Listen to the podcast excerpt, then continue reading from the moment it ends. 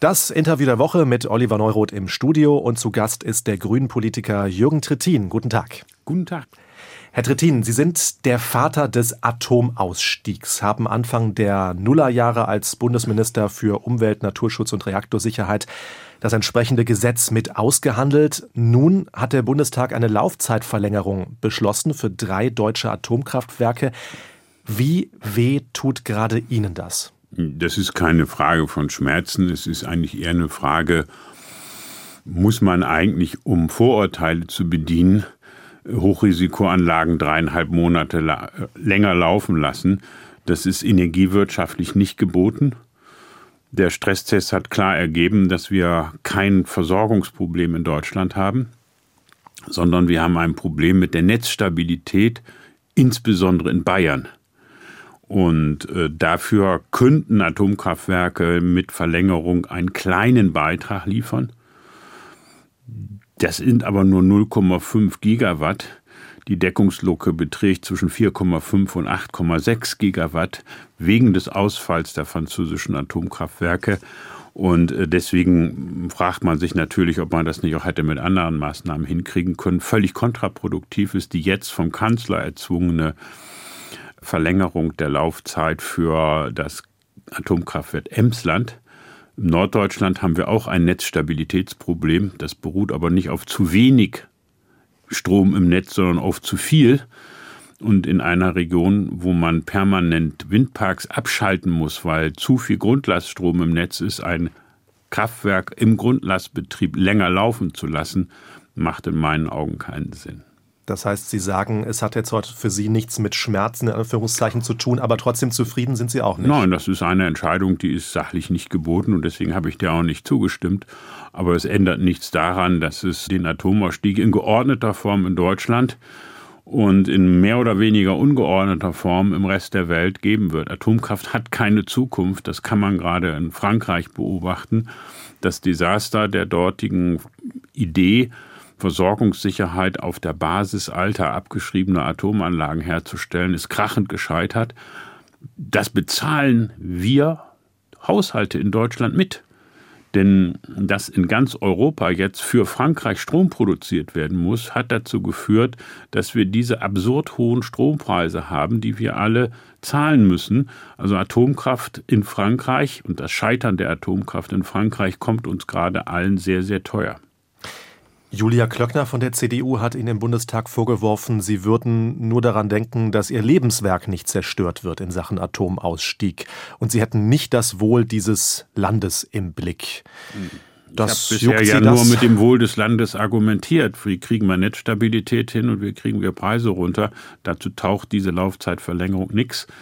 Und äh, die Laufzeitverlängerung, die der Frau Klöckner vorschwebt, die wollen ja nicht nur für zwei Jahre verlängern, sondern die wollen alle zwei Jahre für zwei Jahre verlängern, ähm, taucht noch viel weniger. Da muss man sich allerdings fragen, wie die Dame es geschafft hat, zur wirtschaftspolitischen Sprecherin äh, der Union zu werden. Äh, ich kenne keinen, und ich kenne die sehr gut, die Chefs der Betreiber und der Muttergesellschaften der Betreiber, die weiter auf Atomkraft setzen. Es will in Deutschland niemand mehr Atomkraft produzieren, weil das keine Zukunft hat. Und es hat deswegen keine Zukunft, weil diese Energieform schlicht und ergreifend nicht wettbewerbsfähig ist. Ich erinnere mich an Redner auf dem Grünen Parteitag in Bonn im Oktober, die gesagt haben, erst hieß es Ende 2022 sei Schluss mit der Atomkraft in Deutschland, jetzt eben April 23. Wer garantiert denn, dass das nicht so weitergeht mit diesen Schritten? Sie sagten ja auch gerade, die CDU hätte gern so im Zweijahresrhythmus die Verlängerung. Machen da die Grünen tatsächlich mit?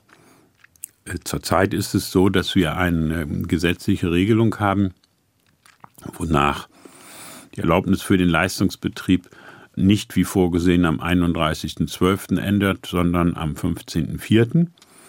Wenn das erstmal geendet ist, gibt es auch keinen Weg mehr zurück, denn für eine Wiederaufnahme dessen müsste ein völlig neues Genehmigungsverfahren auf den Weg gebracht werden. Dieses Genehmigungsverfahren würde keines der drei noch am Netz befindlichen Atomkraftwerke überstehen, weil das die sind die Sicherheitsstandards der 80er Jahre und nicht der 2020er Jahre. Und deswegen in dem Moment, wo die Genehmigung zum Leistungsbetrieb erloschen ist, ist äh, der Weg äh, zurück äh, faktisch verlegt. Insofern äh, ist das jetzt in der Tat eine Frage, ob es äh, in den nächsten dreieinhalb Monaten noch irgendwelche Veränderungen gibt. Das halte ich nicht für sehr wahrscheinlich. Also würden Sie die grünen Kritiker an der Basis beruhigen und sagen, April 23 ist dann wirklich Schluss? Ich, ich habe heute mit äh, Gründen, die ich Ihnen erläutert habe, gesagt, ich würde es klüger finden, am 31.12. damit Schluss zu machen, aber ich halte es auch nicht für wahrscheinlich, dass es über den 15.04. hinausgeht. Steffi Lemke, die Bundesumweltministerin, hat ja auf dem Grünen Parteitag in Bonn auch gesagt, diese Laufzeitverlängerung sei eine Zumutung für die Grünen, für die Partei. Herr Trittin, sind Sie auch ein bisschen erleichtert heute in dieser Zeit, wo diese schwierigen Entscheidungen für die Grünen anstehen, kein Bundesumweltminister mehr zu sein?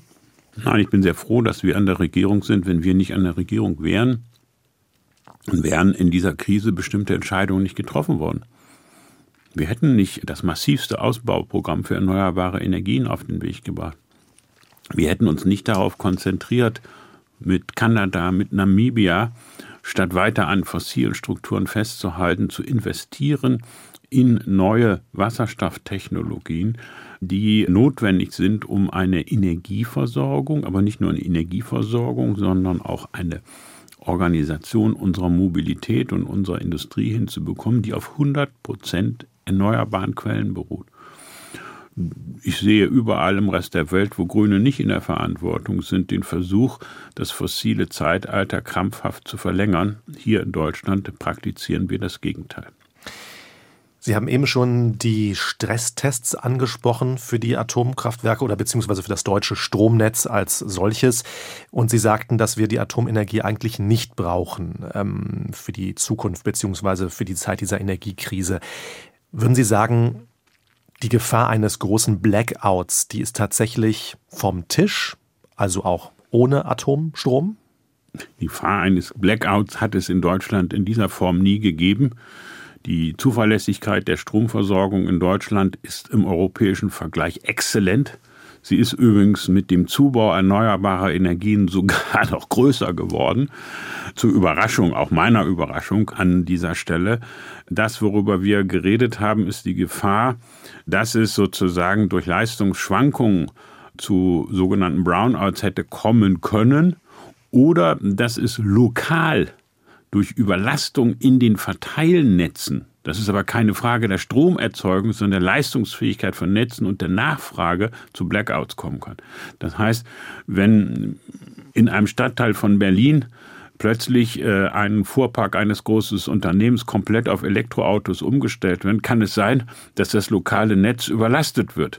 Das hat aber mit der Diskussion, die wir hier führen, äh, nichts zu tun, sondern das hat etwas damit zu tun, dass wir sehr viel Geld in die Hand werden nehmen müssen, um unsere Netze und zwar auch und gerade die kleinen Verteilnetze, wir reden ja sonst immer nur über, über die Übertragungsnetze, dass dort mehr passieren muss. Das wären dann aber lokale Stromausfälle und nicht flächendeckende Blackouts. Es klingt also so, als könnten Sie eine Art Garantie geben, der große Blackout, den kriegen wir also ohne Atomkraft die Befunde, nicht. Die Befunde, die wir haben, sind eindeutig und ich gebe Ihnen nur mal eine Vermutung an die Hand. Als ich Bundesumweltminister wurde, haben die Atomkraftwerke 23 Prozent unseres Stroms geliefert und die Erneuerbaren vier. Heute liefern die Erneuerbaren 50 Prozent unseres Stroms. Das heißt, wir haben einen Zubau gehabt, der mehr als doppelt so groß gewesen ist, weil die AKWs in ihrer besten Zeit, wo da die Furcht vom Blackout herkommt, da kann ich nur sagen, das sind wahrscheinlich die gleichen Leute, die permanent behaupten, bei uns schalten wir die Atomkraftwerke ab und dann kriegen wir den Atomstrom aus Frankreich. Das ist seit Jahren empirisch widerlegt. Seit Jahren exportieren wir mehr Strom nach Frankreich, als wir von dort bekommen. Und zurzeit produziert ganz Europa wie bekloppt Strom für Frankreich, äh, dass die Kuppelstellen glühen. Äh, und wir kriegen nicht genug Strom nach Frankreich, denn das ist der Grund, warum europaweit die Strompreise so hoch sind. Mit der Laufzeitverlängerung der Atomkraftwerke und der Kohlekraftwerke, um gegen die aktuelle Energiekrise anzukämpfen, hat Deutschland ja seine Energiepolitik ein Stück weit auf den Kopf gestellt oder modifiziert, sagen wir mal vorsichtig. Gerade läuft die Weltklimakonferenz in Ägypten. Jetzt hat ja Deutschland durch diese Modifikation seine Vorbildrolle in Sachen Erneuerbaren, naja, so ein bisschen verloren. Oder wie sehen Sie das? Das sehe ich völlig anders. Wir haben erstens, haben wir in Deutschland mit dem Erneuerbaren Energiengesetz und der damit eingeführten Degression Erneuerbare für den Rest der Welt so billig gemacht, dass die Erneuerbaren seit acht Jahren ungefähr jedes Jahr mehr Kapazität ans Netz bringen als alle anderen Stromerzeugungskapazitäten. Das ist der Grund, warum mitten im öl- und gasreichen Texas RWE riesige Windparks errichtet. Zweitens, äh, wir haben auf diese eingetretene Entwicklung in Deutschland mit dem äh, Paket, was wir zur Sommerpause verabschiedet haben, die größte Ausbauoffensive nochmal äh, draufgelegt. Wir werden wahrscheinlich nur von den Chinesen an dieser Stelle übertroffen werden, was die Gesamtsumme der Investitionen angeht. Aber wir sind eben nicht 1,4 Milliarden Menschen, sondern nur 80, ähm, etwas über 80 inzwischen Millionen, äh, die wir da haben. Die Vorreiterrolle bei den Erneuerbaren, äh, die äh, könnten wir mit dieser Regierung wieder erreichen. Ich drücke mich mal sehr vorsichtig aus. Was das andere angeht, ja, wir haben Kohlekraftwerke wieder ans Netz gebracht aus der Reserve. Übrigens in erster Linie nicht für uns. Diese Kraftwerke ersetzen zurzeit Stromerzeugungskapazitäten in Frankreich und in Norditalien das ist auch übrigens eines der Ergebnisse des Stresstestes, äh, sie verändern aber nicht die CO2-Bilanz Europas, weil die Menge der CO2 Zertifikate bleibt gedeckelt und das, was wir jetzt zusätzlich sozusagen produzieren an dieser Stelle, wird dann eben an anderer Stelle einzusparen sein. Da können dann andere Laufzeiten nicht mehr in Kraft treten. Das heißt, wir müssen die erneuerbaren Kapazitäten schneller ausbauen. Diesen Vorwurf, dass Deutschland da aber gerade nicht so mehr diese Vorbildrolle hat, die äh, müssen sich die Vertreter Deutschlands in Ägypten gerade anhören auf der Weltklimakonferenz. Zumindest Staaten, die stärker vom Klimawandel betroffen sind, äußern diese Kritik? Würden Sie sagen, die ist nicht berechtigt? Ich habe das so, glaube ich, geschildert, wie die Sachlage ist. Die Sachlage ist, wir verändern die CO2-Bilanz nicht äh, und wir haben gleichzeitig das größte Ausbauprogramm für Erneuerbare auf den Weg gebracht. Ich glaube, dass gerade bei den besonders betroffenen Ländern, äh, von den Schäden des Klimawandels betroffenen Ländern, das Ansehen Deutschlands zurzeit sehr gut ist. Was sollte denn herauskommen bei dieser 27. Weltklimakonferenz? Wir haben ja, wenn wir an Paris denken, da kam ein großes Abkommen heraus 2015.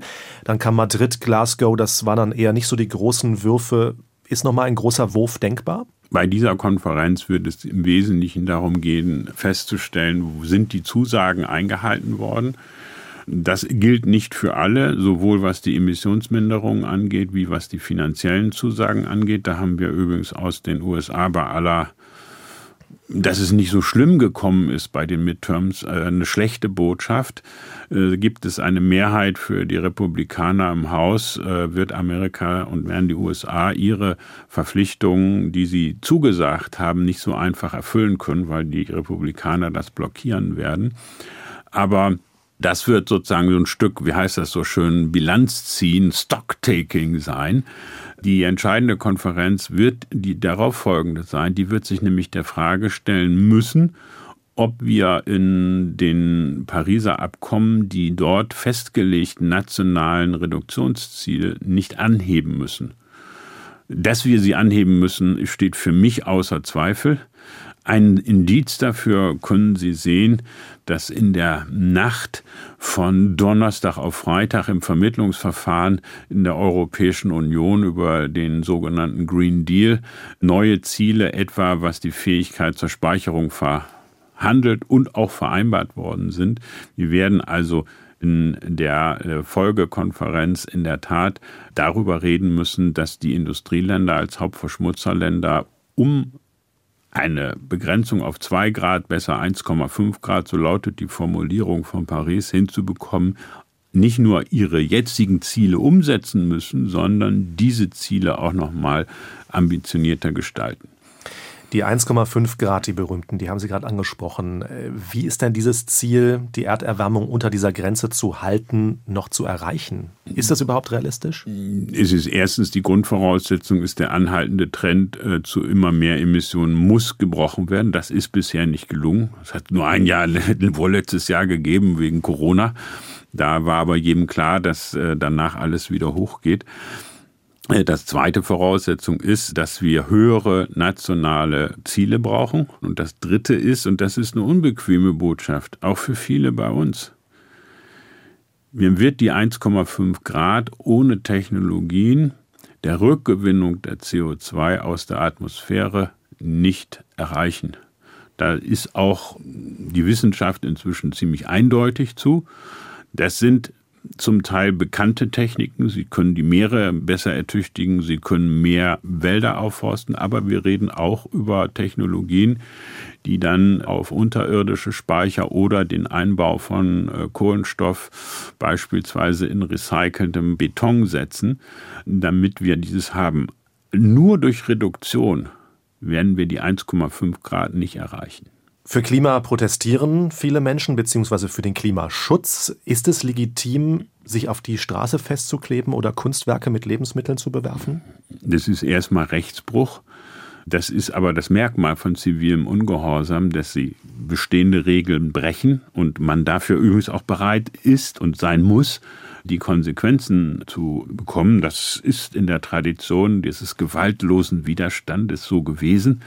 Wenn Sie sich mal die ersten Mönche anschauen, die gegen Atomraketen protestiert haben, indem sie auf eine Kaserne eingebrochen sind und sich an denen festgekettet haben, die sind zu sehr hohen Haftstrafen verurteilt worden. Die wussten, was sie, was sie taten, später begnadigt. Aber es gehört zu dem zivilen Ungehorsam und der Protestform, dass es an, mit einem Rechtsbruch einhergeht. Der Staat wird das sanktionieren. Die Frage stellt sich für mich eher auf einer politischen Ebene befördere ich damit mein Anliegen.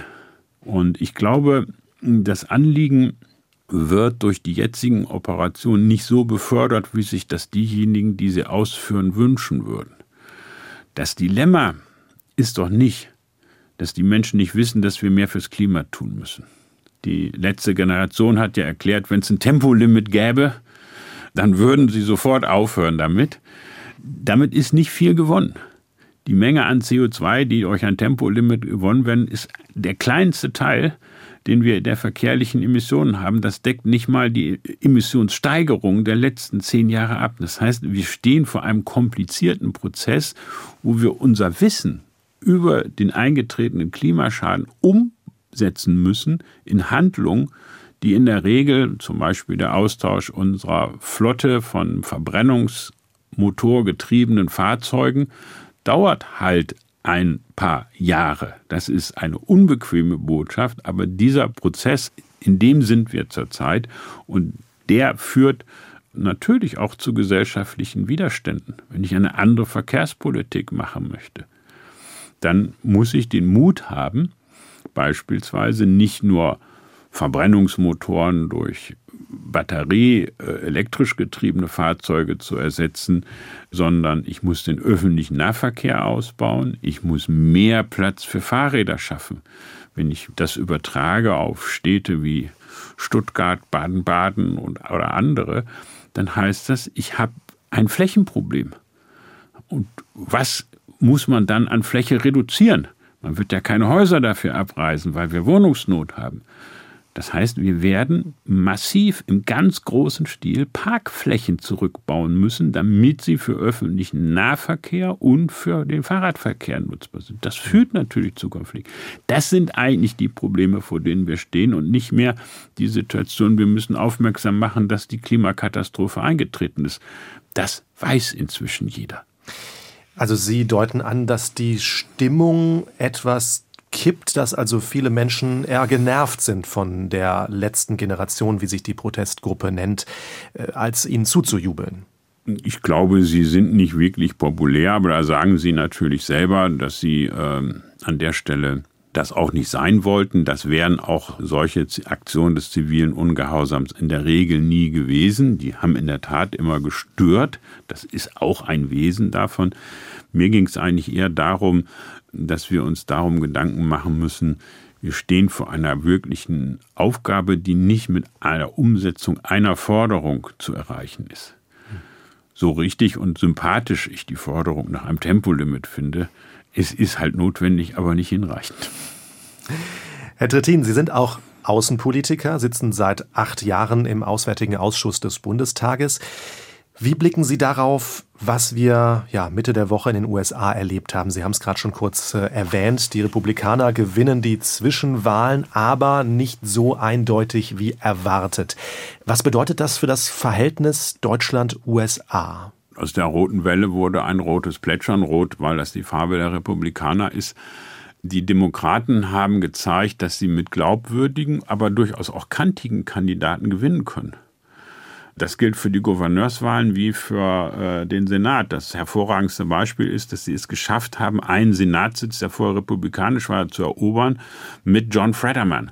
John Fredderman ist noch größer als ich, nämlich zwei Meter, sechs, äh, hat die Figur eines Türstehers einer Motorradfahrerkneipe und die Gesinnung von Bernie Sanders, also ein aufrechter linker Demokrat. Äh, der hat dort einen Fernsehdoktor, der von Trump unterstützt war, sozusagen besiegt. Und äh, das zeigt, dass die Auseinandersetzung in den USA ja extrem polarisiert ist, aber dass die Demokraten es geschafft haben, durch zusätzliche Mobilisierung dafür so gegenzuhalten, dass es eben nicht zu einer roten Welle gekommen ist. In transatlantischen Beziehungen ist das ein Vorgeschmack auf das, was möglicherweise 2024 kommt. Wir werden, wenn es eine Mehrheit der Republikaner im Haus gibt, sehen, dass die USA ihre finanziellen Verpflichtungen im Rahmen des Klimaschutzes international nicht erbringen werden. Es ist auch eine gewisse Wahrscheinlichkeit, dass nicht in der militärischen Unterstützung, da sind viele traditionelle Republikaner äh, sehr Armee geneigt und das ist weniger die Frage der Waffenlieferung, aber bei der Frage der zivilen Hilfe und des zivilen Aufbaus für die Ukraine, dass Europa dort mehr leisten muss. Ich finde übrigens, dass die Amerikaner parteiübergreifend da ein Argument auf ihrer Seite haben. Welches? Was, ja, die Ukraine liegt in Europa. Und es ist im vitalsten Interesse Europas, dass es dort nicht zu einem zerfallenden Staat kommt. Und dann muss man sich schon fragen lassen, ist es eigentlich wirklich das richtige Verhältnis, dass die Amerikaner, die USA 60 Milliarden für finanzielle und wirtschaftliche Hilfe zur Verfügung gestellt haben, die Europäische Union aber nur 30? Also da, da, finde ich, haben die ein Argument auf ihrer Seite. Mhm. Ich glaube, dass äh, wir da als Europa besser werden müssen. Und insofern mahnt uns das, uns selber realistischer zu machen. Das würde noch viel extremer werden, wenn ein DeSantis oder ein zurückgekehrter Trump äh, in den USA Präsident werden würde. Wir müssen uns als Europäer jetzt darauf vorbereiten, dass die Zeit des transatlantischen Honeymoons, die wir jetzt mit der beiden Administration erleben, wieder vorbei ist. Und wir werden eigenständiger werden müssen. Wir werden auch gucken müssen, wo wir Verbündete haben, jenseits der USA. Wir haben überragende gemeinsame Interesse. Ich bin Vorsitzender der deutsch-amerikanischen Parlamentariergesellschaft. Ich bin ein großer Fan Amerikas und ich glaube, mit keiner Gesellschaft verbindet uns so viel wie mit der US-Gesellschaft. Nur wir können eine Situation wieder reinkommen, wo wir wie unter Trump als Europäer behandelt werden als schlimmer als China. Und für diese Konfrontation muss Europa sich wappnen. Wir müssen nicht nur unabhängiger werden, was bestimmte Rohstoffe, was Marktabhängigkeiten angeht von China, sondern wir müssen in bestimmten Bereichen auch alleine gehen können, ohne auf die USA komplett angewiesen zu sein. Und dass Trump zurückkehren könnte, dafür stehen die Zeichen ja. Äh, nächste Woche will er das ja möglicherweise verkünden. Wie blicken Sie darauf?